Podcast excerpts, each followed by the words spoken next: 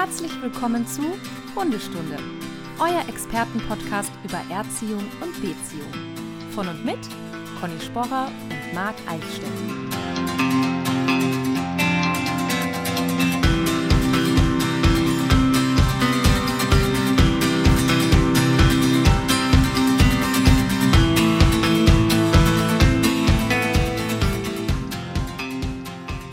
Ich laufe.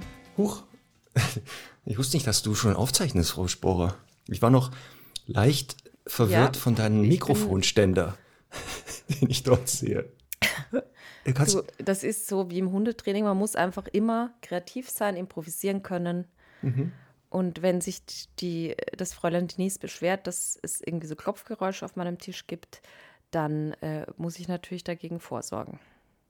ich beschreibe mal kurz den Stundis, ähm, was Frau Sporer hier als Mikrofonständer nutzt, um genau irgendwelche Geräusche zu verhindern. Ein sogenanntes Fernglas. Das ist ein großes Fernglas. Frage 1, warum ein Fernglas? Frage 2, warum besitzt du solch ein Gerät? Und zwar ein richtig gutes. Tja. Ja, das sieht man, gell? Also es ist so, dass ich ja äh, das Privileg habe, gegenüber von einem wunderschönen Weinberg zu wohnen. Und da ist es halt immer wieder so, wie auch gestern, ähm, dass da Tiere aufkreuzen. Verschiedenste Tiere aus dem Wald. Und ähm, ja, und ich habe tatsächlich, äh, ich mag das einfach dann, die zu beobachten. Und ich kenne natürlich jetzt alle auch schon ein bisschen, ne? Ich weiß, freue mich dann, wenn die Junge haben und so. Oder wenn halt mal ein Fuchs hier rumläuft oder auch ein Wildschwein. Und, Und deswegen habe ich das. Kann es auch schon mal passieren, dass du dann aus Versehen Menschen beobachtest in den Weinbergen? Das kann nicht passieren, weil der, der ist eigentlich geschlossen. Es gibt aber trotzdem immer wieder ein paar, die sich verirren. Und das Lustige ist, der ist halt nach unten geschlossen. Das heißt, die müssen dann äh, richtig steil klettern und sind dann halt quasi, kommen unten an und kommen nicht raus. Und das ist für mich auch immer sehr witzig zu beobachten, ja.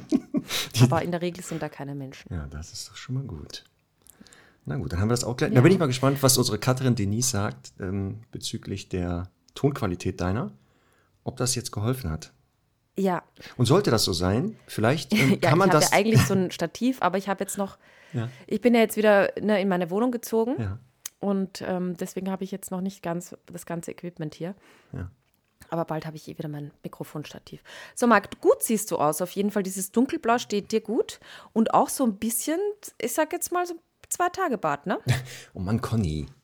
Ich, hatte, ich wollte mich noch rasieren und dann sage ich, ah nee, Nein, du solltest es auf jeden Fall so behalten. Also ich würde jetzt auf jeden Fall noch zwei Tage stehen lassen. nein. Wirklich? Das halte ich Warum aus zwei nicht? Gründen. Einmal juckt das irgendwann. Also Ja, für alle Muss eigen. mal einmal drüber. Und ich, nein, das halte ich nicht. Ich sehe da, ich denke mal, ich sehe sehr ungepflegt dadurch aus. Du bist jetzt im George Clooney-Alter, Marc. Das ist jetzt, du musst Ich jetzt. nehme das jetzt als Kompliment. Ich, schwöre Kompliment. dir, mach ein Foto, mach eine Umfrage. Ich schwöre dir, alle werden sagen, lass den Bart stehen. okay. Nein, ich mache sowas nicht. Ich weiß, was dann passiert. Das macht man, sollte man nicht tun. Ähm, pass auf, wir lenken jetzt schnell ab da von dem Thema und werden mal, Ja, haben noch, bevor wir heute zum sehr spannenden Thema kommen, als du das vorgeschlagen hast, dachte ich, warum haben wir da nie früher drüber gesprochen? Na, kommt schon. Ich, ja, warum eigentlich, ne? Spannend. Conny hat natürlich gerade ein Ich mache nur Foto gerade ein. Foto von Marc, Genau, um der Community zu beweisen. ja. Ähm, Eine Sache, Conny, wir müssen, wir hatten das schon mal gemacht, danke gesagt an Ja. alle Stundis und Hörer und die uns äh, so treu folgen und so. ja. Du hast mir etwas geschickt, wo ich Ja. dachte, ich habe mich verlesen. Und zwar kann man ja sehen, ähm, wie viele Menschen bereits unseren Podcast insgesamt heruntergeladen haben zum Hören. Und als ich die Zahl gesehen Mhm. habe, musste ich echt meine Brille kurz aufsetzen. Magst du sie sagen? Ja. Und zwar, wie viele Streams haben wir jetzt Wir haben insgesamt? über 4 Millionen Streams. In Worten Millionen. Also über 4 Millionen. Ich glaube, es sind 4,3. es ist doch. Das ist schon verrückt. Nochmal vielen, vielen Dank an alle Stundis und an alle zukünftigen Stundis und so. Ja, danke an alle. Und ihr wisst ja, wir funktionieren ja nach dem Prinzip der positiven Verstärkung. Ähm, wir kriegen ja immer noch, ähm, übrigens auch besonders nach der letzten Folge zum Thema Beißvorfälle bei Kindern, ähm, ganz viele Nachrichten von euch. Also danke auch dafür. Und, ähm, und auch danke fürs immer Danke sagen. Also ihr schreibt ja dann immer wieder, bitte hört nie auf und es ist immer noch so ähm, toll und so. Also macht weiter damit, weil das äh, hält uns ganz schön am Ball und ähm, motiviert uns da wirklich, uns jede Woche ähm, dahin zu setzen. Und wir machen das ja auch total gerne, aber es ist einfach auch schön, wenn was zurückkommt. Und ich finde das halt nicht selbstverständlich, gerade bei so einem Broadcast-Medium eigentlich. Ähm, also umso mehr Danke, danke. Weil ich habe bei der Zahl gedacht, weißt du noch, vor fast zwei Jahren, drei Jahren, auf jeden Fall schon einiger Zeit, als wir angefangen haben, wo wir dachten, wenn das einer oder zwei hören, ist das auch nicht schlecht. Aber wir hatten jetzt nicht damit gerechnet, dass dann ja. doch so viele sich äh, das anhören und uns beide ähm, immer wieder äh, mitteilen, dass das doch gut wäre und wir sollten weitermachen, am besten für immer. Da schauen wir mal, wie lange für immer ist. Also von meiner Seite, Conny, können wir gerne weitermachen. Ich weiß ja nicht, wie das von deiner Seite ist, ob du nicht irgendwann sagst, ah, jetzt reicht's mit dem Typen. Ja, also im Moment sehe ich überhaupt keinen Grund. Ich meine, wir wissen nie, wie das Leben so spielt und so, ne? Ja, da ist Aber da, insgesamt. Abgesehen ähm, davon. Ne? Ja. Ja. So, dann, ähm, bevor wir einsteigen. Null Grund hier aufzuhören. Genau. Bevor wir einsteigen, ich habe eine super Überleitung gleich zum Thema. Ich muss jetzt die, die Brücke langsam anfangen zu bauen. Okay, aber ich möchte jetzt, wir müssen ja einmal noch ganz kurz äh, zum Thema Beißvorfälle im Sommer Ach ja. was sagen. Ne? Stimmt, da gab es ähm, Theorien. Genau. Da gab es also mehr, also viel, mehrere Stundis haben uns geschrieben und da merkt man erstmal, wie schlau die sind, ne? weil ich fand diese These echt gut. Also wir haben ja gefragt, warum im Sommer mehr Beißvorfälle stattfinden, weil ich ja so ein bisschen hinterfragt habe, ist ja komisch, eigentlich äh, in den kälteren Jahreszeiten, da ist man mehr drinnen, da haben die Hunde vielleicht weniger Platz auszuweichen und so. Und es gab eine, finde ich, sehr spannende These der Stundis und zwar haben die gesagt, äh, es ist halt so, dass man im, in den warmen Jahreszeiten einfach leichter bekleidet ist und deswegen mehr Verletzungen entstehen. Die war und super. Das ist halt. Die Antwort war das super. Ist super schlau. Das ist ja. ja klar. Das heißt nicht, dass weniger die Hunde beißen, sondern natürlich die Verletzungen anders sind, wenn man dickere Klamotten trägt, als wenn man leichter. Das war super. Und dann war noch eine zweite Theorie. Absolut. Ja. Ähm, das mhm. war, glaube ich, dass man sich mehr draußen aufhält als im, in den nicht so warmen ähm, Jahreszeiten und dass dadurch, glaube ich, weil drinnen weniger Raum und so ist, dass dadurch vielleicht mehr Beißfälle kommen, vorkommen. Das war, glaube ich, auch noch so eine Theorie, die im Raum stand. Und hatten wir noch eine Idee der Stundis? Ja. Ja. Nee, das war es eigentlich, waren die weil beiden. das haben wirklich einige geschrieben. Ja. Aber dass die Stundis natürlich clever sind, man sagt ja, äh, wie die Frau, so der Wauwau, wie der Herr, so das Geschirr.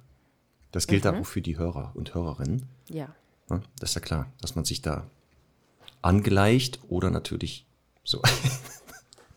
ja. So, haben wir das auch. So, dann war ich ähm, in Zürich ein paar Tage bei. Ja, wie war es denn in der Schweiz? Ach, herrlich. Wetter war super, die Leute Herrlich. waren super. Es war super. Es ist immer super, wenn ich in Ja. der Schweiz bin. Conny, ähm, dort wurde sehr oft der Wunsch geäußert, du sollst auch mal daher kommen. Können wir machen, habe ich mir überlegt. Hast du gerade gesagt, wir? wirklich- Denn das war auch der Ja. Wunsch. Also entweder du sollst mal da genauso wie ich dort Seminare geben. Und dann war, können die beiden nicht mal kommen, Seminar geben. Und jetzt pass auf, Mir würde das mehr Spaß machen, Wenn wir beide ich dir widersprechen kann. Ja, ich habe auch so gesagt, viel wirklich ist mit Conny, genau, dass wir sozusagen Ja. Hundestunde live, aber als Praxisseminar, also mit Hunden. Und natürlich kam Ja. der Wunsch, ähm, die Tour, die wir in Deutschland gemacht haben, soll jetzt auch endlich in der Schweiz und Österreich stattfinden. Ja, So, jetzt haben wir es on air. Conny wäre nicht abgeneigt, dass wir beide in der Schweiz Ja. Praxisseminare geben und oder Österreich. Da gucken wir auch nochmal. Also wenn wir da eh schon, Ja. wenn ich da eh schon da bin, macht das ja Sinn. So, das halten wir jetzt fest. Sehr gut. Genau, dann folgendes ist mir passiert. Ähm, ich bin ja dann zurückgeflogen und dann war ich am Flughafen, etwas früher da. Und dann am Flughafen gibt es kostenloses WLAN. Dann muss man zu einem ähm, so einem Automaten gehen, muss seine Bordkarte scannen und dann kriegt man so einen, den Code, damit man da ins WLAN kann. Und dann gehe ich so zu, so dem Auto, gehe ich zu diesem Automaten und davor steht jemand, ein, eine, eine junge Frau mit ihrem Hund, der liegt dort. Und ich so, ach, die wartet hier vielleicht auf jemanden, nähere mich so, aber sie merkt das, sagt dem Hund, er soll aufstehen, stellt sich daneben und der Hund wieder ins Sitz. Ich nehme da meinen Code und also den aus dem Automaten, scanne meine Karte, gehe weg. Und dann kriege Ja. ich kurz danach folgende Nachricht über Instagram von der lieben Caroline. Die weiß jetzt, wer gemeint ist. Hallo Marc, kann es sein, dass ich dich heute am Züricher Flughafen gesehen habe? Ich war die mit dem sehr gestressten Hund. Das stimmt nicht, Caroline. Der war Ja. etwas entspannter. Gleich neben dem Terminal, an dem du dein Wi-Fi-Passwort geholt hast. Hätte dich gerne angesprochen, aber ich wollte lieber für meine Hündin da sein. Sehr gut. Sehr gut, ne? Das ist ein Stundi Ich mag vor dem Herrn. Also ein Stunde. wirklich. Ich mag euren Podcast sehr, sehr gerne. Macht weiter so. Und jetzt, der Hund war nach fünf Minuten recht entspannt und durfte dann auch wieder mit mir nach Hause fahren. War nur eine Übung, Foto anbei. Und da sieht man das, der Hund ist tiefenentspannt. Warte mal, Conny, ich zeige dir das schon mal. Also das kann wirklich nur ein Stundi sein. Guck mal, Als du das schon mal, beschrieben Conny. hast, wie die das gemacht hat und dass sie dann extra zum Flughafen fährt. Ja. Und das ist ja einfach fantastisch. Also super, oder? Grandios. Das sind doch tolle Erlebnisse, die man da hat. Grandios. Und nochmal, liebe Stundis, falls ihr uns irgendwo erkennt, ihr dürft uns immer ansprechen. Immer. Immer, immer. Ja, weißt du, was, was mir passiert ist zuletzt? Ich war, ähm, ähm, wie erkläre ich das jetzt? Also egal, ich war in einem, in, in einem Fußball, auf einem Fußballplatz in der Kantine, das ist bei uns in der Nähe vom Trainingsgelände. Ähm, wir dürfen da manchmal, äh, oder wir gehen da manchmal die Toiletten benutzen und holen uns was zu essen und zu trinken und so weiter. Ich stehe da am Buffet, kommt ein junges Mädchen her und sagt, das ist doch die Semmel. Hattest du denn Semmel dabei? Ja, Gut, die das ist dabei. schon, wenn du jetzt kein. Da, ja, ja, ich hatte die natürlich dabei und dann sage ich, ja, äh, ja, woher weißt du das? Ja, von Instagram. Und ich, und ich dachte so, ja, aber das ist mein Kanal. Conny, daran kann ich dich, hätte ich dich, das hätte ich dir schon früher sagen können. Das ist, ist, Ja. ist egal. Das ist Nein, egal. es war total süß. Ich habe mich auch voll gefreut. Ähm, war, war entzückend, ja. ja, Aber das war ist doch schön. trotzdem. So, Okay, dann eine so jetzt kannst du pass auf, langsam zweite deine Gesch- Überleitung. Ja, jetzt geht's, jetzt geht's so. so langsam weiter. Aber ich muss jetzt anfangen. Ich war in, Okay. in der Schweiz, das Erlebnis da mit dem Stundi, mit der lieben Caroline. Da ist man ja auch immer ein bisschen langsamer. So, und jetzt ja. geht's weiter. Dann, ich war ja bei, ähm, bei Anja Papenberg einen Tag, dann war ich bei Maxi und Miro Lotz einen Tag, dann haben wir eine interne Fortbildung gehabt. Martina Oeschger hat ihr Gelände zur Verfügung gestellt, nur für die Trainer und Partner. Und dann war ich noch einen Tag bei Claudio. Und ähm, Maxi und Miro hatten dann mir gesagt, dass die den, einen Witz, einen der letzten Witze, nicht verstanden hätten. Und ich so, hä, wie welchen denn? Jetzt pass auf, Conny. Darüber habe ich nie nachgedacht. Das war der Witz mit, es gibt einen Opernsänger, der wie ein Hund singt. Und die Auflösung war ja äh, das Pavarotti Vivaldi. wie Vivaldi. Und da hatten sie ein Problem, weil, jetzt aufpassen, der Name Waldi in der Schweiz kein typischer Hundename ist und war. Sodass vielleicht die Schweizer natürlich den Witz nicht verstehen konnten, dass Pavarotti wie Waldi, also ein Hund, klingt. Das heißt, ich muss also doch die Also Witze Entschuldigung, das erklären. weiß man einfach. Nein, stopp, das Also ist eine regionale ich meine, Sache. wir sind eine gesamte Dachregion. Nein. Ja. Das heißt, Conny, noch was? Ich muss wieder die Witze erklären. Das ist ja, geht ja nicht anders, oder? ja. Ja, das ist ja nicht schlecht. Und hast du auch gefragt, was das Schweizer Äquivalent zu Waldi wäre? Das würde mich jetzt interessieren. Ich glaube nein. Liebe Schweizer Stundis, bitte schickt uns an podcast.hundestunde.live das Pendant in der Schweiz. Also wie in Deutschland, Waldi, anscheinend auch in Österreich, typischer Hundename, ne? Oder? Dann wäre das ja das. Äh, wetten, das, der ist Waldli oder so. Die haben ja überall ein Lied dran, ne? Das könnte sein. Oder Hundli. Oh, weißt du das Schweizer Wort für Leckerchen? Das ist besser. Leckerli. Nee, nicht. Gutzli. Gutzli. Das ist doch viel besser. Stimmt, das ist ein Gutzli. Das ist doch viel schöner. Aber Gutzi sagen bei uns auch manche. Ja, siehst du, das ist ja schon mal gut. Ich werde das, ich ja. ich werd das immer mehr versuchen, anstatt Leckerchen, das, das deutsche K da drin, das harte, sondern Gutzli. Hört sich schon besser an. Und dann, pass auf jetzt, Mhm. klar, Vivaldi, der Witz. Und jetzt dachte ich, Überleitung zu unserem heutigen Thema, machen wir natürlich mit dem Witz. Mhm.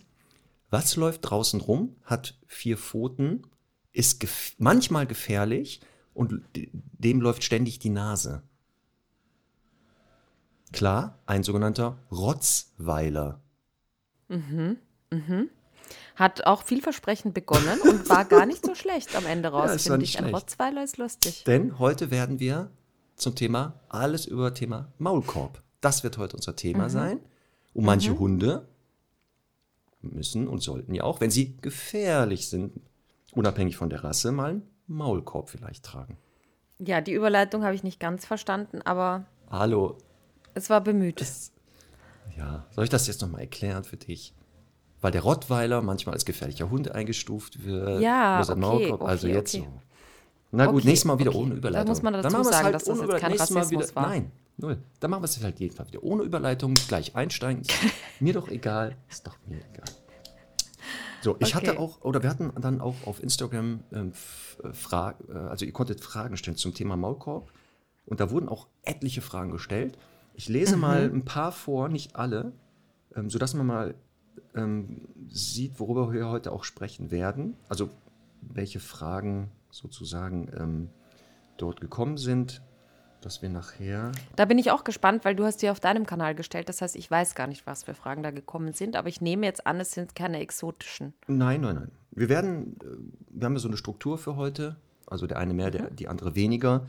Ähm, Und wir werden aber ganz viele Fragen davon beantworten. Eine Frage war zum Beispiel, wie gewöhne ich den Hund am besten am Maulkorb? Darüber werden wir reden. Ähm, Dann, welcher Maulkorb eignet sich für Hunde am besten, damit sie nichts vom Boden fressen können? Da reden wir auch mal gleich drüber vielleicht. Ähm, Dann, woran erkennt man, dass der Maulkorb richtig sitzt? Kam sehr, sehr häufig. Also die Frage des Passenden. Dann eine ganz spannende, da bin ich gespannt auf deine Antwort. Wie beschäftige ich denn einen Hund, der einen Maulkorb hat? Weil Oh ja. viele Beschäftigungsformen vielleicht Ja. nicht funktionieren. Ähm, welche Vorteile hat ein Maulkorb? Also wann kann, was gibt für Gründe, wann man den einsetzen soll? Ähm, Material, welche Materialien eignen sich besser? Welche sind denn vielleicht sinnvoller? Also das sind so die Klassiker, die wir auch wahrscheinlich die meisten Fragen beantworten werden.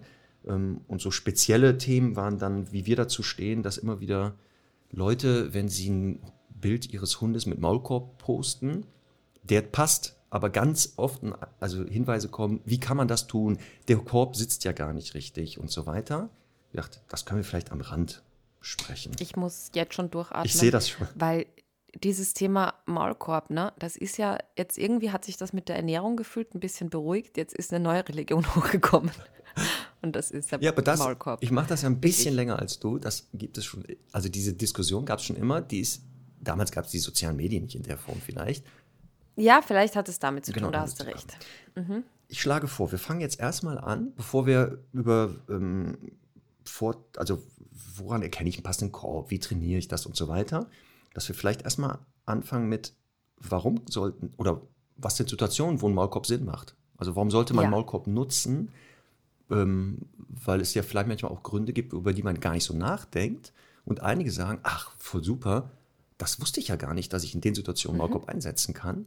Ähm, wann empfiehlst du denn den Maulkorb, sagen wir mal so? Ja, also ich finde, das ist nämlich auch ganz wichtig, gleich im Zusammenhang zum, zum Thema Material und Ausführung und so.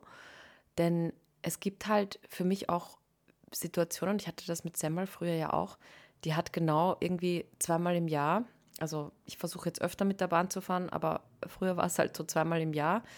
Ähm, und ich habe es ja nicht immer dabei, aber ja, wenn ich halt mit ihr irgendwie in den öffentlichen Verkehrsmitteln fahren musste oder wollte, dann, ähm, dann hat sie halt einen Maulkorb gekriegt. Und ich bin ganz ehrlich, das war einfach ein 7-Euro-Maulkorb vom Fressnapf. So ein Plastikmaulkorb und es war auch dafür völlig ausreichend und in Ordnung. Aber mittlerweile wissen wir ja, ich habe ein, äh, ein Projekt gestartet. Ich habe es, glaube ich, schon, schon vor ein paar Wochen, Monaten hier angekündigt. Da kommen wir vielleicht gleich noch zu, dazu zu sprechen. Ähm, und äh, möchte sie jetzt halt wirklich ganz in Ruhe an einen Maulkorb gewöhnen, bin auch schon dran. Und ähm, das hat jetzt, sage ich mal, eher mit Aggression zu tun, wobei ähm, wir da wirklich deutlich unterscheiden müssen, ist es jetzt ein Hund, der halt mal ähm, ja, ein bisschen drüber ist und vielleicht ein bisschen ähm, aggressives Verhalten zeigt, oder aber ein Hund, der ernste Beschädigungsabsicht hat und gleichzeitig aber auch die Kraft und äh, auch den Willen halt da richtig äh, eben Verletzungen zu verursachen, weil das halt auch, ähm, ja, finde ich eine totale, wicht, total wichtige Frage ist, wenn man dann, wenn es ans Material geht. Und äh, dann haben wir natürlich das Thema Fressen vom Boden. Also es gibt ja Hunde, die ähm, entweder einfach vorübergehend trainingsbedingt einfach keinen Erfolg haben sollen, etwas vom Boden zu fressen. Und da kann es auch mal temporär einfach Sinn machen, ein halbes Jahr einen Maulkorb drauf zu tun, damit der Hund, wie so oft in der Verhaltenstherapie, einfach keinen Erfolg hat mit vom Boden fressen ähm, oder Kot fressen oder was auch immer das Thema ist. Äh, da gibt es dann auch wieder verschiedene Ausführungen und Materialien.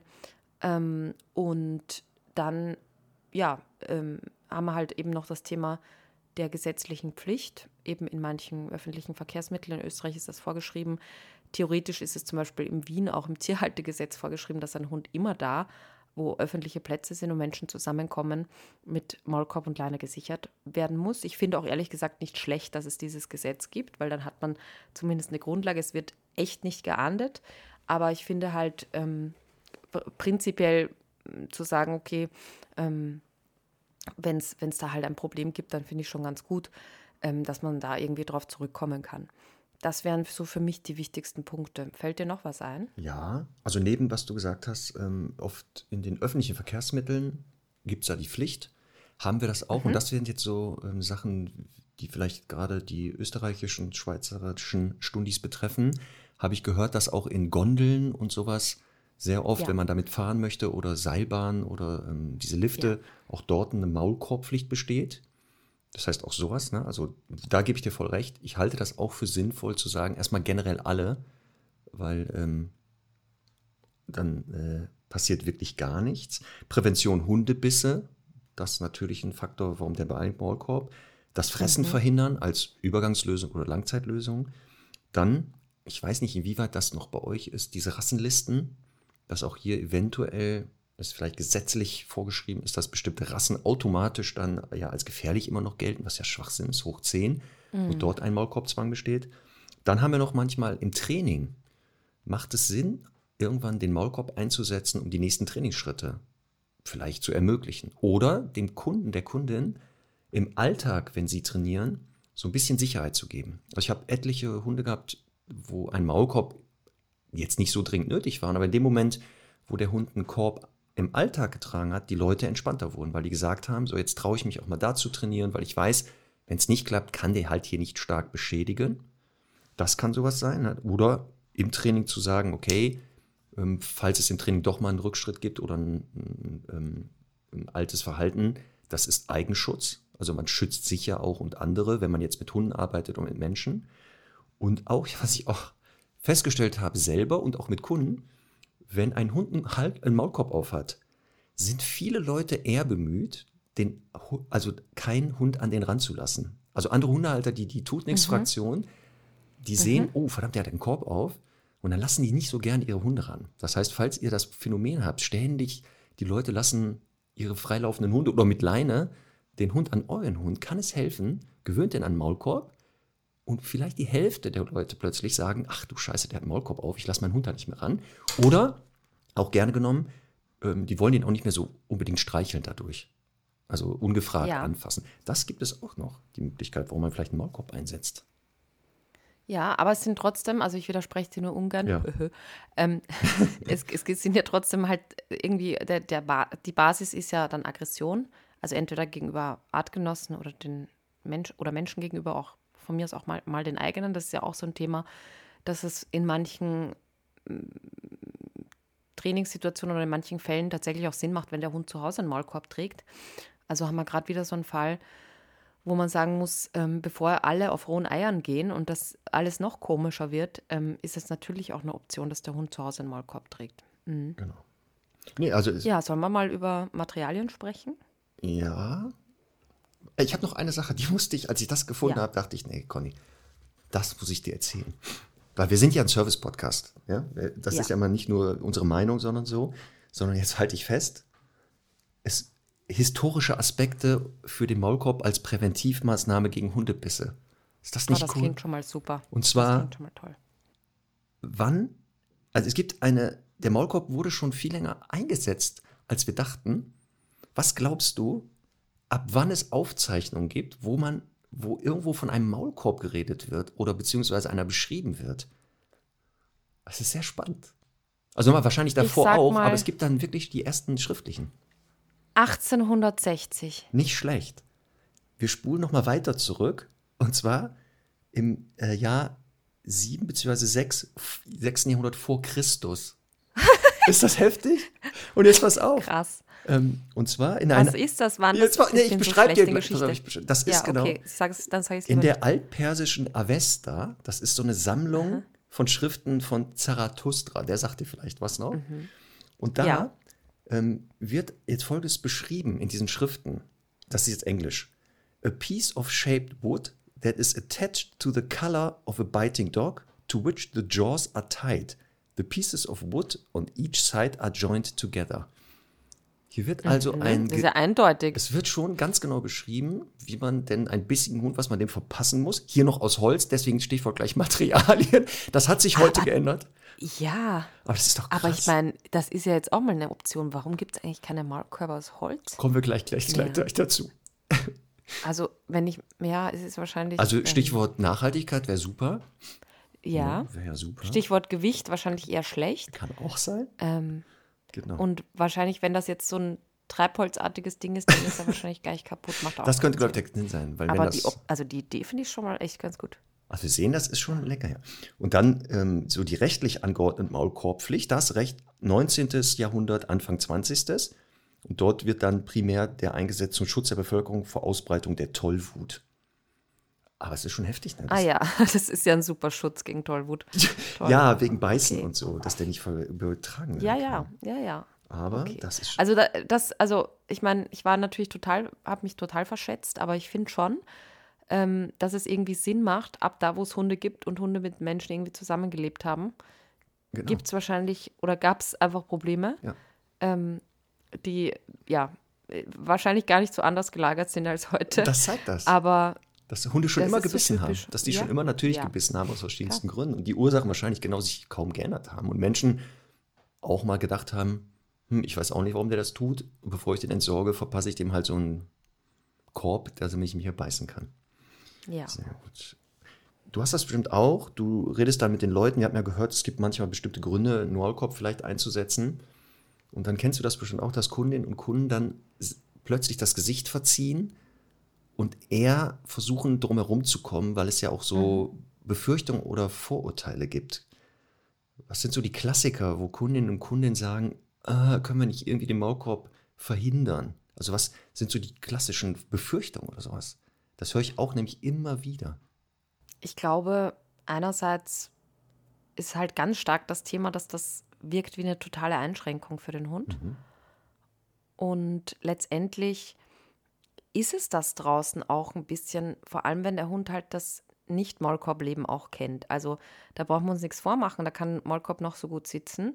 In dem Moment, wo er halt, ähm, ja, letztendlich etwas vor seinem zum Beispiel wichtigen Riechorgan hat, ist es irgendwie komisch und anders. Aber da Ähm, kommen wir dann gleich zu ne? dass- Gewöhnung, also wenn er gut gewöhnt ist. Genau, Aber du aber- sagst, genau, also eine Befürchtung ist wirklich, die Leute denken, das ist eine unzumutbare Belastung für die Hunde. Und dann, und das finde ich vor allem, also ich finde ja, je, je besser die Passform und oder auch die, je besser der Sitz, desto, naja, das kann man nicht immer sagen, das kommt wieder auf den Zweck an, aber oftmals ist es so, dass diese wirklich sehr gut passenden und auch sehr sicheren ganz böse aussehen. Und ähm, ich glaube, dass viele Leute so ein bisschen von diesem Stigma weg wollen Genau, höre und ich, sagen, der, der braucht das nicht. genau, hör ich auch öfter. Aber gleichzeitig ist es halt auch wieder eine Empfehlung, äh, ist es eine Empfehlung für die, ähm, die halt eigentlich wollen, dass man Abstand von ihrem Hund hält, ne? Dann, wie, wie du gesagt hast, ähm, ja. Genau, Befürchtung ist so, oh Gott, dann denken die Leute, der Hund ist gefährlich. Was du gerade sagst, als Stigmatisierung. Wir haben ja gehört, ähm, es gibt ja andere Gründe, warum man vielleicht einen Maulkorb einsetzt. Und deswegen ist es gut, dass es jetzt auch immer mehr Maulkörbe gibt, farbige ähm, und so weiter, um das so ein bisschen die Hemmung zu nehmen, den Maulkorb einzusetzen. Ja. Und hast du schon mal davon gehört, dass Leute dann sagen, ja, aber wenn der einen Maulkorb aufhat, dann kann, dann, dann ist die Kommunikation ja unter Hunden eingeschränkt. Also er wird dann von Hunden nicht gut verstanden. Hatte ich ganz, ganz, ganz früher, als ich angefangen habe, habe ich das auch immer wieder gehört. Und jetzt, das Gute ist, dann gab es irgendwann mal Leute, die gesagt haben, wisst ihr was, wir wollen jetzt einmal gucken, Stichwort, ist das wirklich eine unzumutbare Belastung für Hunde, ein Maulkorb? Und schränkt das wirklich die Kommunikation an? Da gibt es eine Studie aus dem Jahre 2015, also sehr aktuell. Die Quelle, wer das jetzt haben will, wir machen das einfach noch in die Show Notes. Ähm, Elsing und Spitzley, die haben das untersucht, die haben eine Studie gemacht. Und jetzt halte ich fest, da ist rausgekommen, also die haben einmal Hunde sich angeguckt mit Maulkorb, ohne Maulkorb, haben Speichelproben von Hunden genommen, ähm, auch wenn die einen Korb hatten. Jetzt aufpassen, die Hunde waren aber an den Korb gewöhnt. Das waren jetzt Hunde, die schon an den Korb gewöhnt waren. Und da ist überraschenderweise rausgekommen, wenn die Hunde an den Korb gut gewöhnt waren, war der Stress, weil über die Speichelproben wurden Stresshormone gemessen, nicht größer, als wenn sie keinen getragen haben. Also so viel zum Thema unzumutbare Belastung. Hier kommen wir nachher zu Gewöhnung. Und auch mit der Kommunikation haben sie festgestellt, die haben dann die Hunde ohne Körbe rumlaufen lassen, mit Maulkorb, also in verschiedensten Konstellationen. Und auch hier ist rausgekommen, dass die, ähm, also die Hunde, die keinen Korb hatten, wenn sie einen Hund mit Korb getroffen haben, sich nicht signifikant großartig verändert haben oder verwirrt waren oder den Hund nicht verstanden haben.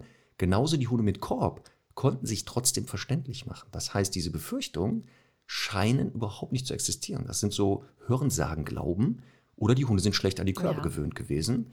Das natürlich, das wissen wir. Wenn ein Hund gar nicht gewöhnt ist, dann haben wir teilweise Hunde, die stehen da, als wenn die eine schwerste Depression hätten. Die bewegen sich nicht. Ja. Da kommen wir nachher zu. Stichwort Gewöhnung. Ja. Deswegen. Also ich bin ja, du es ist ja bekannt, ich bin ein großer Fan von Studien. Ja, ich weiß das. Also ich muss, ich muss sagen, diese kann ich echt bestätigen. Ich habe das auch in, in, in der Praxis selten erlebt und wenn, dann ist das ein Hund, der sowieso sich sozial schwer tut und vielleicht nicht gut sozialisiert wurde und generell ein bisschen unsicher ist, weil ich das auch nie so wahrgenommen habe. Aber ich finde die Vermutung erstmal naheliegend, also weil sie ja doch viel im mimischen Bereich äh, abspielt aber eben nicht nur. Und es ist halt kaum so, dass äh, ein Hund jetzt nur über die Mimik kommuniziert, sondern der wird ja insgesamt steifer. Der hat eine Route, die vielleicht noch kommunizieren kann, eine Gangart, ähm, also was auch immer. Ist tatsächlich nicht dramatisch, ja. Das ist es halt. die Hunde kommunizieren ja nicht mhm. nur über ein Signal, sondern es ist ja so ein Geflecht aus verschiedenen. Ja. Und wenn eins eingeschränkt ist, wir haben ja die kurzschnäuzigen Hunde, die stark bewachsenen, dann kann das schon mal zu kurzen Irritationen führen, aber die Hunde lernen ja ganz schnell, bei dem musst du nicht dahin gucken, da musst du auf die anderen Signale achten. Gerüche sind genau. auch spannend, Geräusche. Also da haben wir in etlichen Folgen schon über Körpersprachkommunikation geredet. Aber wir sehen, ne, genau. diese Hemmung gab es und die kann man eigentlich den Leuten dann auch gut nehmen. Wie gesagt, wer das möchte, kann das gucken. Wie finden wir jetzt den passenden Maulkorb, Conny? Das war ja immer die Frage, worauf muss ich denn jetzt achten, wenn ich einen Maulkorb suche, ähm, Stichwort die Länge, die Breite, die Höhe, die Form, die Farbe äh, und so weiter. Und du hattest schon die Materialien angesprochen. Hast mhm. du da irgendwie so Tipps, wo du sagst den Leuten, wenn ihr einen Maulkorb einsetzen möchtet, mhm. darauf müsst ihr achten, den passenden zu finden? Also nicht optisch, ne? darüber sprechen wir jetzt nicht den optisch schönsten oder so, sondern ja, Tragekomfort. Ja. Ähm, also ich finde, ähm, wie gesagt, es hat schon auch damit zu tun, wofür ich den verwende. Und da, das geht halt für mich immer in, so ein bisschen in die Richtung, welches Material wähle ich aus. Prinzipiell gibt es aber halt so ein paar Kriterien, die, die ich für alle Maulkörbe eigentlich ganz wichtig finde. Ähm, ich meine, fangen wir vielleicht mal bei, dem, bei einem komischen Thema an, aber das ist mal der, der, ähm, der Stirnriemen, der letztendlich ähm, dafür sorgt, dass der Maulkorb sehr gut mittig sitzt und was ja, du kennst das vielleicht auch, was ja manchmal so passiert ist, dass die Leute so den Maulkorb einfach so über den Kopf runterstreifen. Ne? Mhm. Und da ist es halt so, dass äh, im Prinzip man im Kopf haben muss, okay, wenn man das jetzt mal so eben im Vorbeilaufen machen kann, dann ist der Hund wahrscheinlich auch in der Lage, sich in einer ernsten Situation den Maulkorb abzustreifen. Ist ja auch schon genug passiert aus solchen Situationen raus. Und deswegen finde ich halt, ähm, ist es also einerseits wichtig, dass eben dieser Halsriemen gut, ähm, gut sitzt und auch tatsächlich nicht zu locker sitzt, aber eben auch der Stirnriemen da ist, um dem Ganzen so eine gewisse Stabilität zu geben. Also finde ich, äh, finde ich wichtig und eben auch nochmal so eine zusätzliche Sicherheit. Wie gesagt, wenn man das jetzt äh, den Maulkorb hat für als quasi offizielle Sicherheit für Bus und Bahn, ist das jetzt kein Must, aber ich finde schon, dass es eben zur, zum stabilen Tragen einfach, mm, einfach nochmal zusätzlich dem Hund angenehmer ist. Ich muss ähm, mich kurz, warte, bevor du weitermachst, halt, kurz entschuldigen. Hier im Hintergrund meinen die Gärtner gerade wieder Ach. zu arbeiten. Und wir jetzt, ich, ich glaube, Conny, die machen das absichtlich. Das weil jetzt nehmen wir ja, nicht, genau. wir nehmen ja jetzt ausnahmsweise nicht an einem Tag auf wie, wie sonst immer, sondern ja. zu einem ganz anderen Tag eine Uhrzeit. Die machen das schon wieder. Denise, tut mir leid, falls hier nebenbei Störgeräusche sind. Ich versuche das schon mal selber gleich rauszufiltern. So, wieder mhm. zum Thema. Ähm, wichtig ist, was du gesagt hast. Je nach Einsatz des Korbes kann das Material auch entscheidend sein. Du hast ja schon angesprochen, mhm. ne? es gibt ja die Klassiker Plastik, Biotan, Leder und Metall. Ja. Und auch hier. Und Holz vielleicht bald. Meinst du, den, das wäre mal eine Stundi-Variante, den Holzkorb. Das wäre doch cool. Da können wir unser Logo rein, rein äh, branden, sogar im wahrsten Sinne des Wortes. Ja, branden, so, genau. Mit so, so, genau. so einem Brand, Brenneisen. Conny, darüber sollten wir echt nachdenken. Ja. Falls wir demnächst in die Schweiz und Österreich kommen, haben wir dann ein paar Holzkörbe dabei. ich hole mir gleich ein Schnitzmesser. ja, toll. Ähm, ja, äh, Material, aber lass uns vorher vielleicht echt noch die, die, die, äh, die Kriterien besprechen, die generell wichtig sind. Und da ist es halt, ähm, das wohl Wichtigste ist, dass der Hund einfach auch genügend Platz zum Hecheln hat. Ähm, das finde ich ganz spannend, als ich jetzt den Maulkorb für Semmel bestellt habe. Da war ich echt ganz überrascht, wie penibel, der ist ja Maß angefertigt, wie penibel da ähm, gemessen wird, dann habe ich echt mit ihr einmal zehn Minuten volle Pulle Ball gespielt, damit ich sie zum Hecheln bringen kann, damit ich das Hechelmaß ähm, tatsächlich rausfinden kann. Ähm, und was da ganz spannend ist, ähm, es ist ja so tatsächlich, dass es, also da habe ich früher nie drüber nachgedacht, aber ganz viele Maulkörbe haben ja die Form einer Schnauze. Das heißt, ich weiß nicht, wie man da jetzt richtig geometrisch dazu sagt. Ich sage jetzt mal, die verlauf, verlaufen so ein bisschen konisch zusammen. Konisch Oder so. ein Wort, ne? Spitz zusammen. Ja. Ja. Ja. spitz zusammen, ähm, weil die Schnauze ja eben Richtung Nase spitz zusammenläuft und deswegen sind viele Maulkörbe quasi so geformt wie die Schnauze. Das macht aber eigentlich keinen Sinn, denn wenn der Hund hechelt, dann he ist sie ja quasi quadratisch ne? oder ist ein Rechteck und ähm, da, wo ich sag mal, die größte Öffnung besteht, ist eben vorne unter der Nase.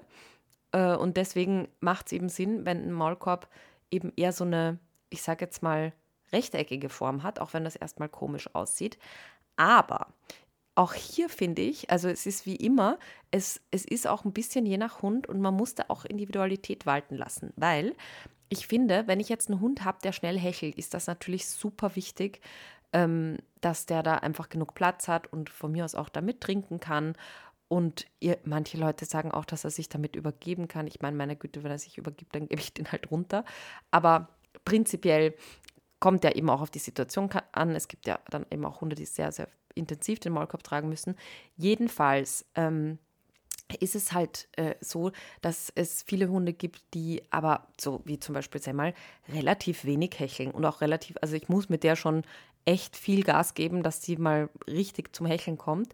Ähm, so prinzipiell, die hat halt einfach auch ein, eine gute Grundkondition im Gegensatz zu mir und äh, die hält das gut aus. Und auf, was ich damit sagen will, ist, jetzt ist es halt so, dass manchmal das Hechelmaß halt sagen würde, so und so groß muss der sein und dann hängt da so ein Riesenteil runter.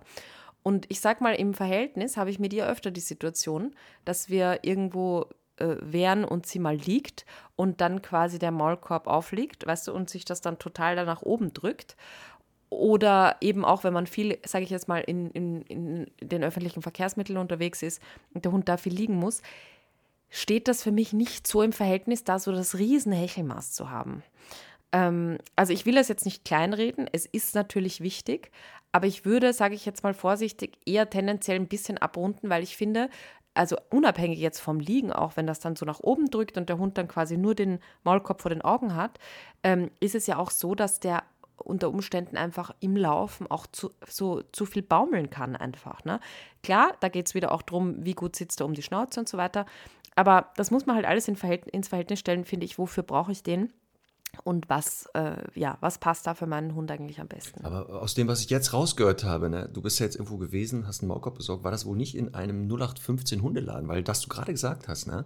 Da, du solltest da mit dem Hund Action machen, damit er mal hechelt und die gucken können. Also der Klassiker ja. ist eher, man geht dann in einen großen Hundezubehörladen ja. oder Tierladen. Mhm. Da guckt man dann, maximal die Beratung ist noch, okay, wie groß ist der Hund, wie schwer, dann gibt es so standardisierte Pass, also so Längen, 1, 2, 3, 4. Dann guckt man, zack, und das war's. Aber du hast ja. gesagt, genau, das Hecheln ist schon ein Faktor. Und ähm, wenn der zu groß scheint manchmal, ist er aber trotzdem genau richtig eben, dass der eben den Fang öffnen kann. Ähm, bei Hunden mit breiten Kiefern muss man nur auf eine Sache halt auch achten. Das ist diese standardisierten. Da ist oft, die würden zwar nach vorne, also, oder die würden dem Hund das Hecheln ermöglichen, aber die sitzen dann, sind, was du gesagt hast, sehr konisch, also spitz mhm. zulaufend dass mhm. der an den Seiten, also an den Backen noch, also maximal anliegt mhm. und nicht so quetscht. Das ist auch sowas, mhm. worauf man achten sollte. Ähm, und die optimale Länge, grobe Faustregel, da bin ich immer Fan von, ob da vorne die Nase der Abstand zum Maulkorb ist. Wenn da noch ein Fingerbreit zwischen Nase und Maulkorb passt nach vorne, dann ist der mhm. auch in der Lage, dann sitzt der auch nicht zu eng. Jetzt fragen sich viele, ja, aber wie kriege ich das denn gemessen? Den Finger da reinstecken, ist der Finger ab. Also nicht. das ist vielleicht nicht die Methode, wenn der Hund noch beißt, ne? Dass man vorne mal den Finger reinsteckt, um zu gucken, ob der Abstand passt. Aber grobe Faustregel. Ja. Aber wir werden garantiert ja. im, in, für die Folge Bilder posten, worauf ich achte, wo man das vermessen kann und ansonsten ähm, so Hinweise heute noch geben. Ja, ähm, ich habe es schon kurz angesprochen.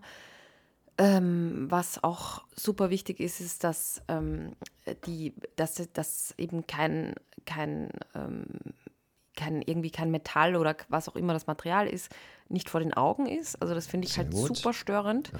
Das kennen wir alle vom Brille tragen und so. Ne? Neue Brille ist irgendwie irgendwas, also man sieht dann schnell den Rand und so und das irritiert einfach. Ähm, also da muss ein Hund, wenn er den normal trägt, einfach gut drüber schauen können. Es, äh, wie du es gesagt hast, es muss halt eben Platz für die Nase sein. Im Idealfall liegt eben auch quasi der Schwerpunkt des Maulkorbs nicht auf dem Nasenschwamm auf, sondern ist ein bisschen quasi davon abgehoben. Ähm, da gibt es manchmal dann so Nasenbügel, die so weich gepolstert sind, die das eben verhindern. Ähm, das habe ich jetzt bei Semmel zum Beispiel nicht, aber ich finde dadurch, dass der halt so gut angepasst ist an ihr Maul, liegt er da einfach auch nicht, äh, nicht auf. Also ich habe ja so einen biotanen Maulkorb, da komme ich auch gleich noch dazu. Ähm, und ja, ähm, ich meine, das wären für mich eigentlich schon die wichtigsten Kriterien. Aber trotzdem, ich bleibe dabei, es gibt halt nicht die Empfehlung für den einen Hund. Ähm, ja, lass uns gleich über Material sprechen. Ähm, ich denke halt, also generell, wenn es um Aggression geht, ähm, macht es durchaus Sinn, wenn der Hund einen Metall- oder Stahlmaulkorb trägt. Einfach grundsätzlich, weil, ähm, weil da einfach die Beißvorfälle oder wirklich Bisse halt am effektivsten vermieden werden können. Aber wenn ich jetzt zum Beispiel an Semmel denke, der ich ja eben auch aus, du weißt, Marc, es, es gibt ja so ein strategisches Projekt bei mir, ähm, das, das erkläre ich gleich noch. Aber ähm, wenn ich jetzt an Semmel denke und ich sage, äh, die hat jetzt so einen so Drahtmaulkorb drauf und der verhindert zwar Bisse, aber hindert ja nicht, dass sie mit einem Hund vielleicht in, in Kontakt kommt. Und bei ihr wäre das so, dass ich eigentlich mehr Sorge hätte, dass eine Verletzung über so Stöße entsteht.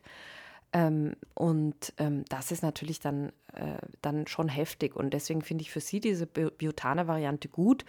Also der ist für, für für das Verhalten, das sie zeigt, in dem Aggressionslevel, wirklich absolut ausreichend und mir halt eben auch lieber, weil er weich ist und weil er dann eben nicht zu sehr zu Hämatomen führen kann. Und ich möchte dazu sagen auch, ähm, ich habe mit einem Tierheimleiter mal gesprochen ähm, vom Sonnenhof im Burgenland und der hat mir erzählt, er war vorher ähm, bei, der, bei der Militärhundestaffel ähm, tätig und hat mir erzählt halt, dass bei den Menschen die schlimmsten Verletzungen durch dieses Auf, also quasi Schnittverletzungen waren durch äh, Drahtmaulkörbe. Also insofern ist das auch für mich nicht die Lösung für alles, aber in vielen Fällen halt, ähm, halt gut. Wir können da auch, glaube ich, ein bisschen Werbung machen, weil die Fragen werden sowieso kommen. Es gibt eine Firma, die heißt Schick und Scharf, ähm, schickundscharf.com.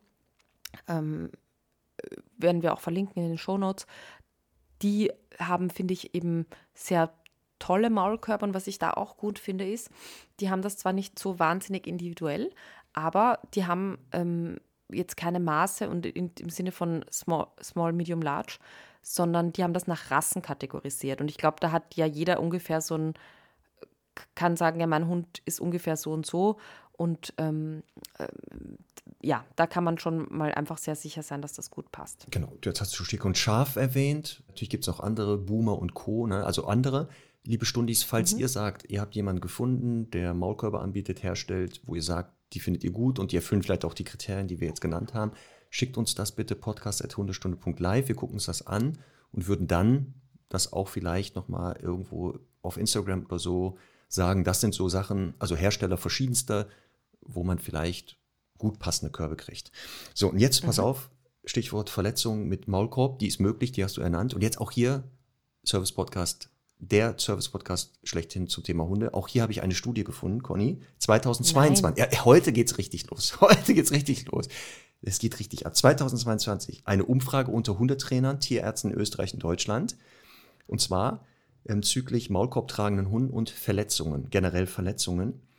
Ähm, und jetzt äh, wurde Folgendes festgestellt: ist 63 Vorfälle mit Maulkorbtragenden Hunden wurden sich angeguckt wo es zu einem Biss oder sonstigen Verletzung, Verletzung kam. Und das stimmt, der Maulkorb verhindert nur schwere Verletzungen, also Beißverletzungen, mhm. wenn er gut sitzt. Und zwar war es hier, während des Vorfalls trugen die Hunde Maulkörbe aus Biotan, 27 Prozent, gefolgt von Maulkörben aus Leder, 25,4 Prozent, aus Metall 22 Prozent oder Hartplastik knapp 10. Die Bissverletzungen mit Perforation von Haut oder auch tiefer liegenden Gewebeschichten lagen bei Maulkörben aus Biotan und Hartplastik bei über 60 Prozent, also schon schwerere mhm. Verletzungen, während bei Maulkörben aus Leder Verletzungen ohne Gewebeperforation in über 50 Prozent überwogen. Jetzt festhalten, das, was der Mensch dort aus dem Tierheim gesagt hat, kenne ich aus eigener Erfahrung. Und Maulkörbe aus Leder überwiegend zu Schlagverletzungen 78 Prozent führen. Ähm, wow. Das heißt mhm. also, es gibt, also auch mit dem Korb, das können wir uns, also wer das schon mal gesehen hat, die Hunde trotz Korb zeigen trotzdem ja die Absicht, einen Hund oder einen Menschen anzugreifen, zu beschädigen. Sie können es halt nämlich nur durch Beißvorfälle, aber trotzdem ist hier ähm, eine Verletzungsgefahr, sodass diese Studie sagt, also ähm, um schwere Verletzungen zu verhindern, also gerade beißen, das gibt es auch noch mit Körben, das kennst du wahrscheinlich auch, dass die Hunde lernen, durch den Korb zu beißen. Ja. Vorne so mit, die drücken sich dagegen und mit den vorderen Zähnen ziehen die so rein. Ne? Ja, ja. Also ich kenne ja auch Hunde, die mit Maulkorb apportieren. Das sagt ja eigentlich auch schon alles. Da kommen ne? wir nachher zur Beschäftigung. Ähm, ja. Und da wird empfohlen, dass ein Hund, wenn es jetzt um einen sicheren Korb geht, der wirklich die Beißverletzung so verhindert, ab 20 Kilo sollte man dann Körbe aus Metall doch nehmen. Also das ist so das, was da rauskommt. Mhm. Thema, welches Material ist denn hier am besten geeignet? Aber wie gesagt, na, das ist ja je nach Hund. Und jetzt noch, pass auf, Conny, jetzt geht's weiter. Noch eine Studie. Heute ist es voll gut. Heute ist es richtig gut. Da wurde geguckt, ähm, Stichwort Einsatz des Maulkorbs und ob, wie man den aufbaut, ob das Einfluss hat, wie gerne Hunde den tragen. Jetzt halte ich fest, wenn man den Maulkorb eher positiv aufbaut, in kleinen Schritten, finden die Hunde den besser und nicht so einschränkend, als wenn er das nicht macht.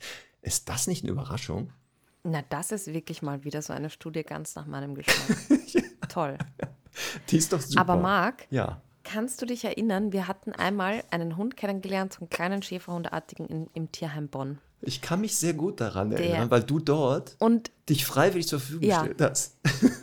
Da habe ich mich durch den Maulkorb beißen lassen. Genau, das weiß ich noch. Meine Jacke hat sich das auch gemerkt. Ja. Aber ähm, dieser Hund, ne, ich meine, das war ja auch so ein, so ein, ein, ein, ein, wie soll ich sagen, der hat mir ja so leid getan, weil der hat halt einfach Beißen als einzige Strategie gehabt, aber irgendwie hat man gemerkt, eigentlich äh, mag er ja Menschen auch irgendwie, ne? Aber irgendwann ist er halt einfach ein bisschen gekippt. Aber ähm, abgesehen davon, ich werde nicht vergessen, wie sich dieser Hund gefreut hat, als er den Maulkorb gesehen hat. Kannst du dich daran erinnern? Ja. Und dann haben wir irgendwie so ein bisschen gefragt, ja, warum ist das so? Und dann hat die, ähm, die, die Pflegerin oder Tierheimleiterin dort hat gesagt, ja, der Maulkorb ist seine Freiheit. Also wenn, und das ist auch wieder, das ist so eine wichtige Message, zu sagen, ja, wenn der Hund den Maulkorb sieht, dann heißt das für ihn Spaß und Freiheit und Gas geben und laufen. Und das wiederum spricht dafür, auch einen Maulkorb sehr intensiv tragen zu lassen und nicht mal eben so zehn Minuten auf dem Spaziergang. Ähm, aber da kommen wir gleich nochmal dazu zum Thema Gewöhnung. Jetzt müssen wir einmal noch abschließen, welche Materialien es gibt. Also wir hatten, was habe ich gesagt, ähm, Plastik. Mhm. Das sind so die günstigsten meistens. Dann haben wir dieses sogenannte Biotane, also ein mhm. weicheres so gummiartig eher ist das. Das gibt es auch in, mhm. in Hartplastik, glaube ich, dann als Steigerung. Ne? Mhm. Haben wir auch. Dann haben wir Leder, der klassische Lederkorb und halt den Metallkorb. Oder mhm. außer jetzt Holz, was wir bald ein, in, die, auf, in den Markt werfen. haben wir noch irgendwelche Körper? Hast du so noch? Also, wir könnten auch noch ein bisschen weiterdenken, ob wir andere ja. Materialien auch mal dazu nehmen. Plexiglas zum Beispiel. Ne? Ja, oder was ich auch ganz astrein finde, so ein Maulkorb, ähm, der ist dann ganz nachhaltig so, so essbar. Also den man dann aufessen kann irgendwann, wenn man den nicht mehr braucht. Auch. So aus Mais. Das ist so Aber- hart gepresster Mais. Das gibt es ja schon. So, so, es gibt auch schon so Schalen und sowas. Aus, weißt du, die kriegt Ja, man ja, dann. ja, so wie die Gabeln bei McDonalds, ne? Ja, genau. Ja, Ja, dann kann man doch einen Maulkorb draus machen. Da kann der Hund den Ja. nachher, wenn er nicht mehr braucht, kann er den essen.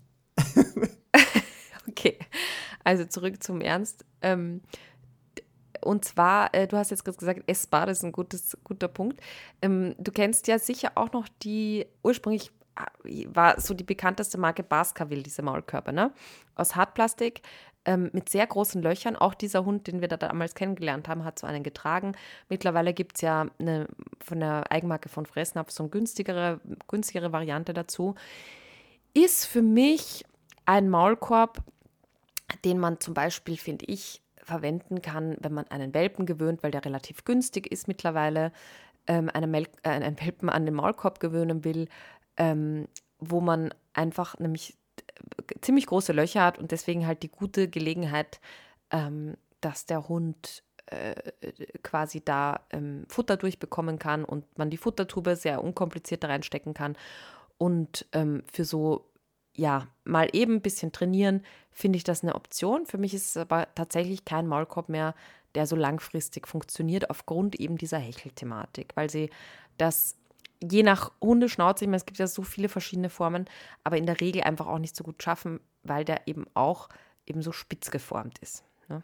Ja, was du beschreibst, es gibt ja diese Nose-Free-Varianten, wo der Nasenspiegel oder der Nasenschwamm ja, Mhm. da ist ja dann wirklich, da hört der theoretisch auf, da ist dann so Mhm. ein frei.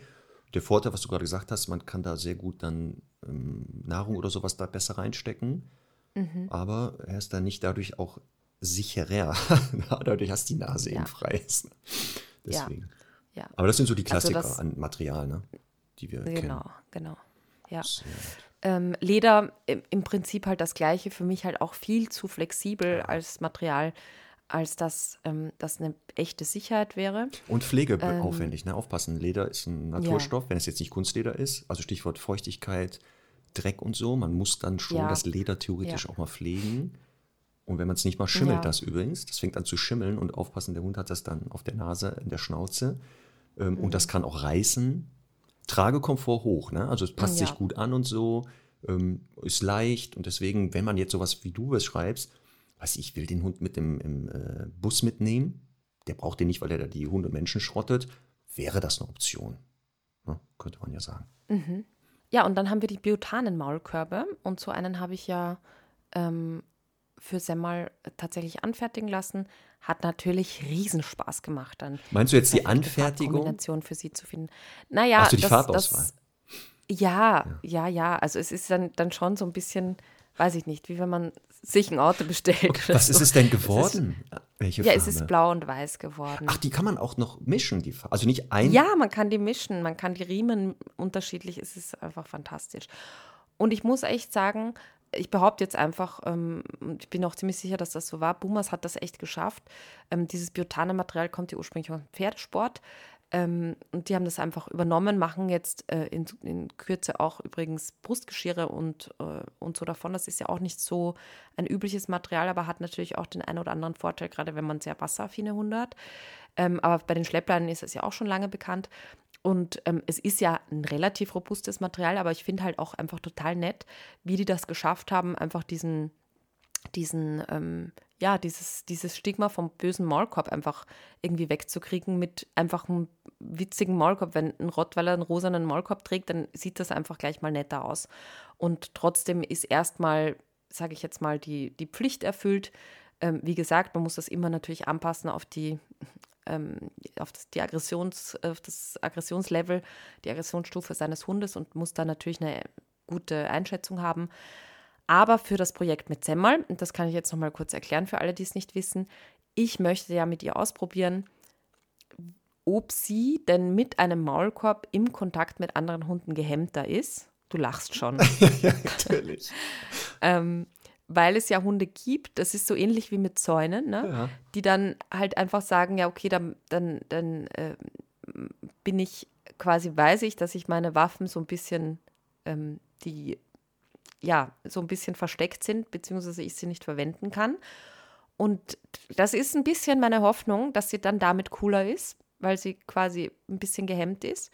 Und ja, die, die, andere, die andere Option ist, dass es einfach überhaupt keine Veränderung birgt. Aber ich möchte es trotzdem probieren und ich werde natürlich hier fleißig berichten und natürlich auch auf Instagram, ähm, wie das so läuft. Und ich sage dir noch schon mal eins: Ein Versuch ist es wert, weil jetzt auch in der Schweiz waren einige Hunde, wo wir einen Maulkorb drauf machen mussten, haben die mhm. auch Kontakt mit Hunden haben lassen. Und da waren mhm. wirklich, auch das weiß ich aus meiner ähm, jetzt Zeit mit äh, im Training, das schon, das, was du sagst, kann sein, dass die Hunde sagen, ah, wenn ich jetzt einen Korb aufhabe, kann mhm. ich eben meine Waffen nicht so einsetzen und dadurch sich ein bisschen mhm. hemmen.